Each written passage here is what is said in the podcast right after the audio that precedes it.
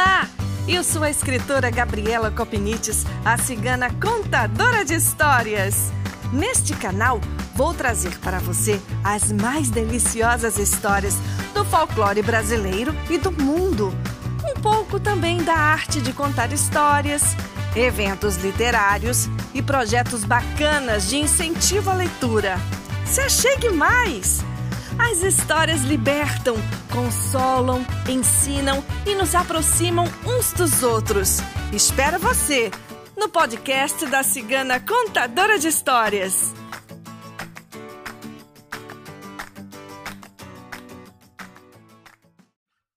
Essa história eu escrevi há alguns anos e ela foi um pouco inspirada no conto que todo mundo conhece do Collodi, Pinóquio.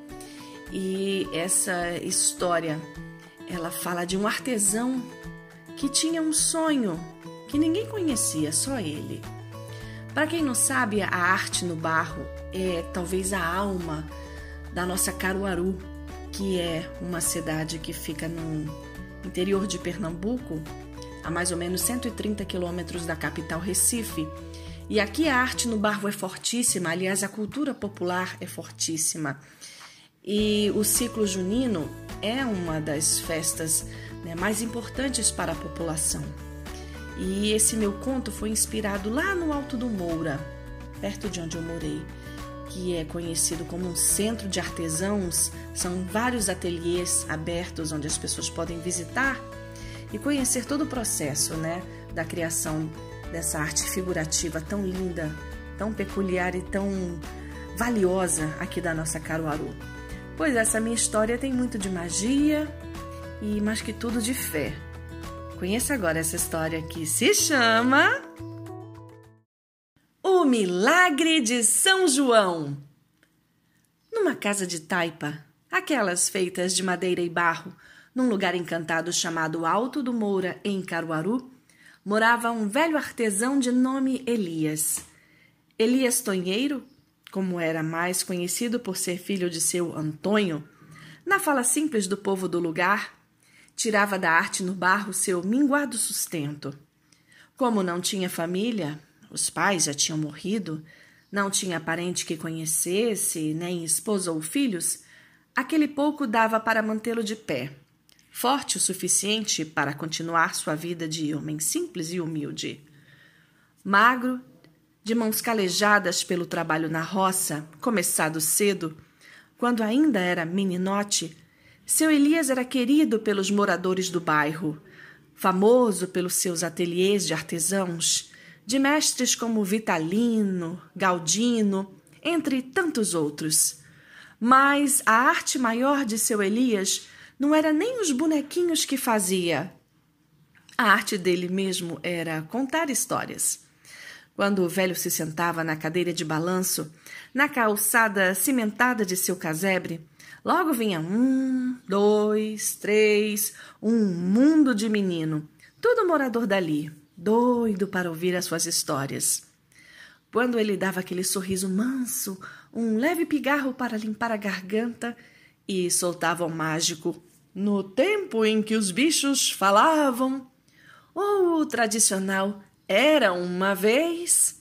Os meninos já sabiam que lá vinha história, e das boas, daquelas de esquentar o coração e levar para casa para nunca mais esquecer. E seu Elias era mestre nisso. Teve uma vez em que ele contou a da velha Firim Finfélia, que andava de implicância com um macaco matreiro que só queria saber de lhe roubar as bananas. A criançada riu de se acabar na parte em que o macaco danado arrumou uma pele de leão para dar um susto na velha. E a bichinha quase bateu as caçuletas. A história era mais ou menos assim.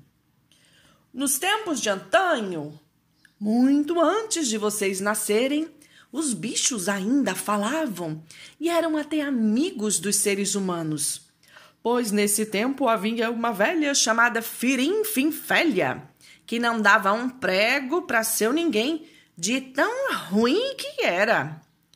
Firim Finfélia tinha um sítio onde plantava banana, dessas que a gente compra na feira, bem docinhas. E havia um macaco chamado Simão, que era a gota de tão danado. Simão botou vistas no sítio de Dona Velha e se lambeu os beiços quando viu as bananas dela amarelinhas pendendo dos cachos. Dava até pena esperar a colheita. Estavam tão madurinhas que pareciam até escorrer mel de tão doce que deveriam estar. Tinha aquelas abelhinhas pequeninas, pretinhas, rondando as frutas pois o danado do macaco resolveu que iria aliviar a Firinfinfélia de levar tanto peso para a feira. E, pulando matreiro, aventurou-se no bananal dela a encher a pança, cuidando para não ser apanhado com a boca na botija. A tal da velha era braba como o quê? E ainda tinha, diziam, um tal de trabuco para espantar gatuno. Bom, gatuno e macacuno. Deu sorte o danado, que a Firinfinfélia nem percebeu o estrago. Mas a sorte, às vezes, deixa o sujeito ousado. Ousado e descuidado. E o macaco Simão voltou uma vez, outra vez e mais uma vez até que a Firinfinfélia notou que seu bananal estava ficando meio pelado. Cismada cuidou que estava sendo roubada e decidiu descobrir quem era.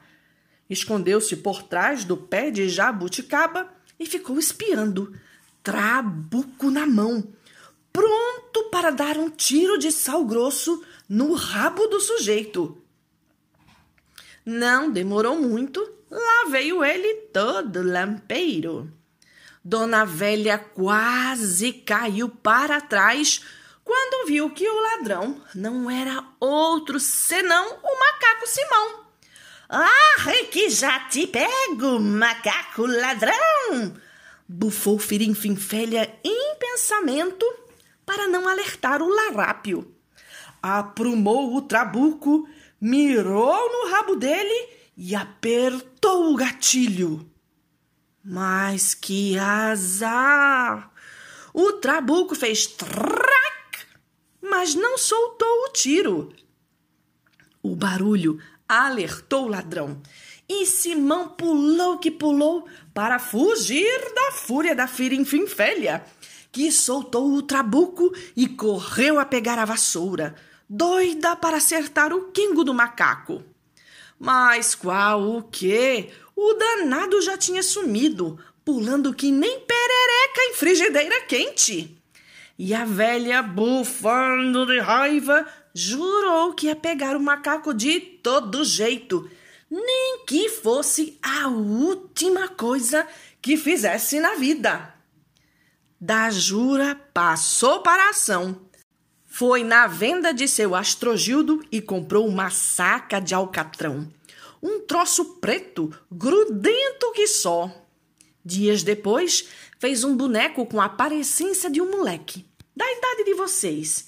Encheu de alcatrão e colocou no meio do bananal, onde o macaco ainda não tinha lhe rapado as frutas. Na cabeça do boneco de alcatrão Dona Velha colocou uma cesta com umas bananas bem madurinhas e escabou-a para pegar peixe, ou melhor, macaco ladrão. Tudo armado, toca esperar. Se vocês pensaram que o medo tivesse ensinado alguma lição ao macaco, enganaram-se, pois o bicho, sentindo o ronco da fome, e da gulodice, soltou-se na direção da casa de Dona Velha, já planejando afanar-lhe mais algumas deliciosas bananinhas. Assim pensado, assim feito. Pulando que pulando, chegou Simão no sítio da Firinfinfélia. Mas no meio do bananal, uma coisa esquisita chamou-lhe a atenção. Um moleque pretinho carregava no coco uma cesta de bananas, algumas já descascadas, prontas para serem comidas. Arre, que coisa é essa? Um moleque afoito veio roubar minhas bananas? Arretou-se o macaco. Cheio de raiva pela ousadia do moleque, ele foi tomar satisfação. Me passe essas bananas, senão lhe dou uma bifa. Ameaçou Simão. O boneco nem lhe deu confiança. Então Simão cumpriu o prometido. Aplicou-lhe um violento soco. Mas olha só, ficou com a mão direita grudada no menino de alcatrão. Solte minha mão, seu moleque atrevido, senão dou-lhe outro bufetão. Nem adiantou. O macaco então deu outro soco no boneco, mas acabou com a outra mão também grudada no alcatrão. Me solte, seu infeliz, senão te dou um chute! ameaçou o macaco, as duas mãos coladas no boneco. Aborrecido, pois o tal menino nem se mexeu para lhe responder, Simão acertou-lhe uma violenta bicuda mas o pé acabou igual às mãos, grudado no alcatrão. A essa altura, Dona Velha, escondida de trás do pé de jaca mole, mal segurava o riso, só assistindo às presepadas do macaco, desesperado para se soltar. Mas a coisa ainda não tinha acabado, pois nesse momento, depois de ameaçar novamente o menino, se não lhe soltasse as mãos e o pé, o macaco deu-lhe caprichado pontapé. E assim acabou todo grudado no boneco. A única parte livre era a cabeça. Pelo arrepiado, brabeza e meia, o macaco estrilou. Solte minhas mãos e meus pés, seu moleque filho de uma égua, se não dou-lhe uma cabeçada. Vocês já adivinham que o boneco não respondeu. Simão então deu-lhe com o cucuruto. E agora sim, acabou todo grudado dos pés à cabeça no menino de alcatrão. Foi então que Ferim saiu do seu esconderijo com a vassoura em punho, ventas fumegando, para se vingar da ousadia do macaco ladrão. Então, era você que vinha roubando minhas bananas, não é? E lepte, lepte, lepte, sem nem deixar o macaco se explicar, saraivou uma carga de lapadas no costado de Simão, deixando o bicho meio leso de tanto apanhar. Sentindo-se vingada, a velha desgrudou o macaco do alcatrão que assim que se viu livre, ajuntou o restinho de força que tinha e se foi de lá, bambo que nem um mané gostoso. Magoado, todo quebrado, Simão jurou que aquilo tinha volta. A raiva, minha gente, é má conselheira. A gente não deve nunca fazer as coisas de cabeça quente para não se arrepender depois. É o meu conselho para vocês, meninos. Pois Simão não queria nem saber. Enfim, velha, me paga! Era o pensamento dele dia e noite. Um dia, rondando pela mata, matutando no que ia fazer, houve uma conversa entre caçadores. Rapaz, que leão enorme conseguimos pegar! Vamos ganhar um bom dinheiro com a pele dele, comentavam um dos homens. E de fato, lá estava, secando ao sol, a tal pele de leão. O bicho era mesmo grande. Daria até medo se a gente não soubesse que estava morto. Eita! Foi aí que nasceu a ideia.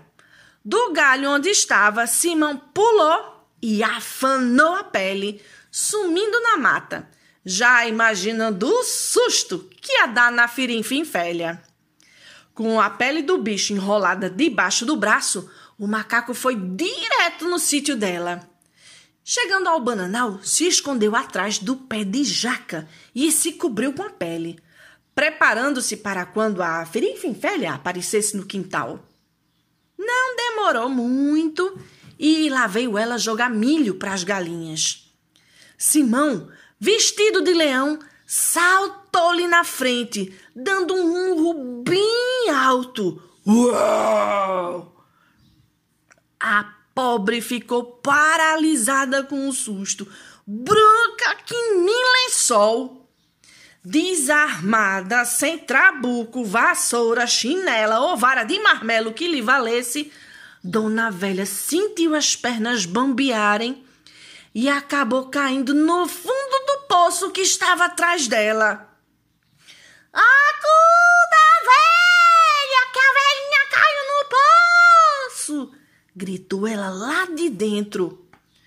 Apesar de danado, o macaco Simão não era malvado e ficou com pena da Firinfinfélia. A ideia era só dar um susto na mulher, não matar a pobrezinha. Aguenta, velhinha, que já te tiro daí! Disse ele, procurando um galho comprido bastante para puxar a Firinfinfélia, mas não encontrou a pobre gritava assustada: Socorro! Socorro! Me tira daqui! O macaco então pendurou-se num galho baixo e jogou seu rabo, que era bem comprido, lá dentro. Pega o rabo, velhinha, que já te tiro daí! E a ferinfinfélia agarrou-se com gosto no rabo do macaco que fez um esforço danado para puxá-la lá de dentro. Eita, que veia mais pesada! chiou Simão. Puxa, macaco! Força, macaco! berrava a velhinha.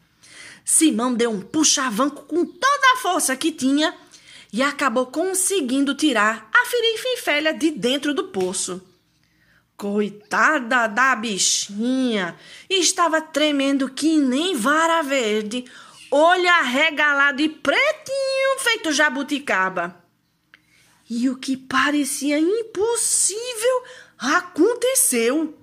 Firinfinfélia abraçou o macaco e agradeceu por ele ter lhe salvo a vida. Depois daí, eles se tornaram grandes amigos e desde aquele dia, o macaco Simão nunca mais precisou roubar banana, porque a velha lhe dava as mais bonitas e madurinhas que havia no seu bananal. Eu sei de tudo isso porque eu mesmo passei por ali e vi tudo acontecer, do mesminho jeito que estou contando a vocês. E para provar, eu trouxe essas mariolas feitas com as bananas do quintal da velha Firinfinfélia. Quem vai querer? E assim, seu Elias terminou a história oferecendo o gostoso doce feito com banana e goiaba, típico da região. A meninada se serviu com gosto, agradeceu pela história e debandou, porque a tarde já se findava. Todos foram embora, menos um menininho de delicados cabelos cacheados que segurava um carneirinho.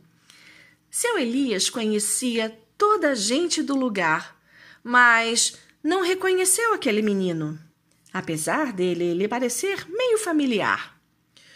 Gostou da história, meu filho? perguntou ele. Ah, sim, muito.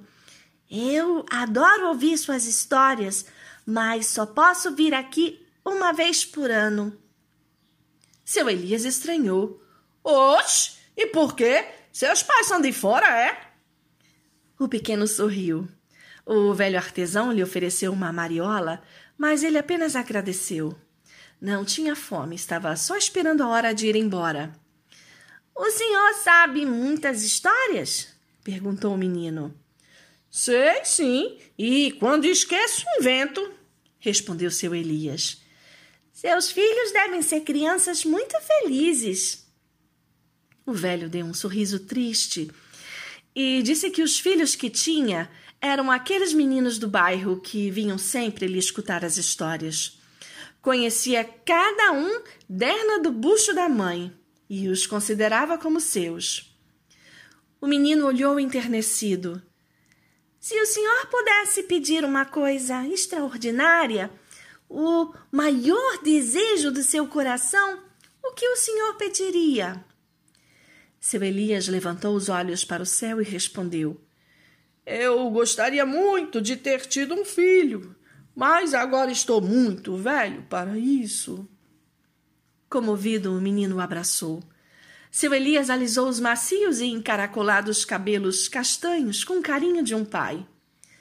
O senhor tem fé? A pergunta, séria para uma criança, pegou de surpresa. Sim, era o que ele mais tinha no mundo. Meu menino, o que me sustenta todo santo dia é a fé. Apesar de todas as dificuldades, de todas as provações, é a fé, crença num dia melhor, num mundo melhor, que me mantém vivo. Se o senhor crê de verdade, então sabe que não há nada que nosso Pai do céu não possa fazer, não é? Seu Elias balançou a cabeça, concordando. Ia responder quando percebeu que já era tarde. O sol já tinha se posto e a noite já se anunciava. Menino, cadê seus pais? Eles não vêm lhe buscar? perguntou preocupado. O pequeno sorriu e disse: Eu sei o caminho. Obrigado pela história. Gostei muito. Se Papai do Céu deixar, ano que vem estarei aqui de novo. Despediu-se e saiu caminhando, só, na companhia das primeiras estrelas e do seu carneirinho.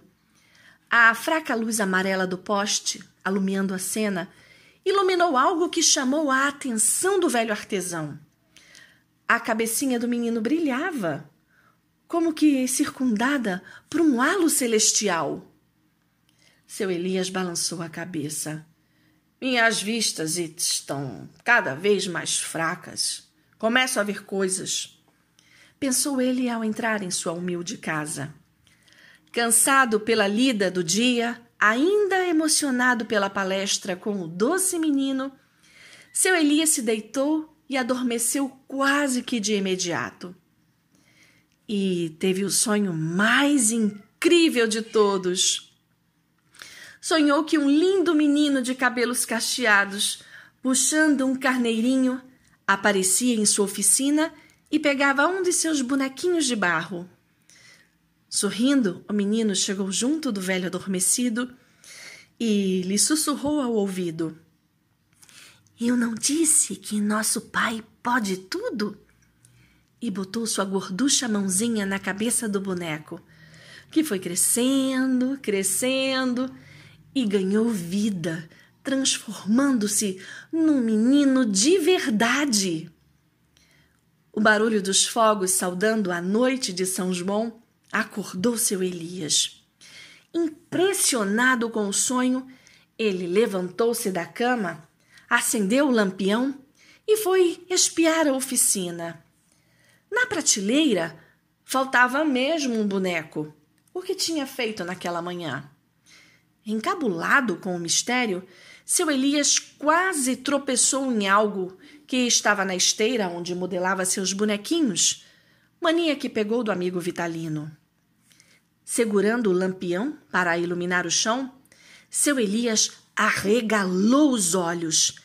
Deitado lá na sua velha esteira de palha, dormia tranquilo e sereno um lindo menino, cabelos cacheados como um anjo. Sem entender de onde tinha surgido aquele menino, seu Elias levantou os olhos e o lampião brilhou em cheio nas gravuras dos três santos juninos pendurados na parede. Segurando a emoção, ele compreendeu o milagre. Lembrou-se de onde tinha visto aquele menino que tinha lhe perguntado com tanta seriedade se tinha fé. Sorrindo-lhe, da gravura do meio, entre Santo Antônio e São Pedro, lá estava o pequeno, o São João do Carneirinho.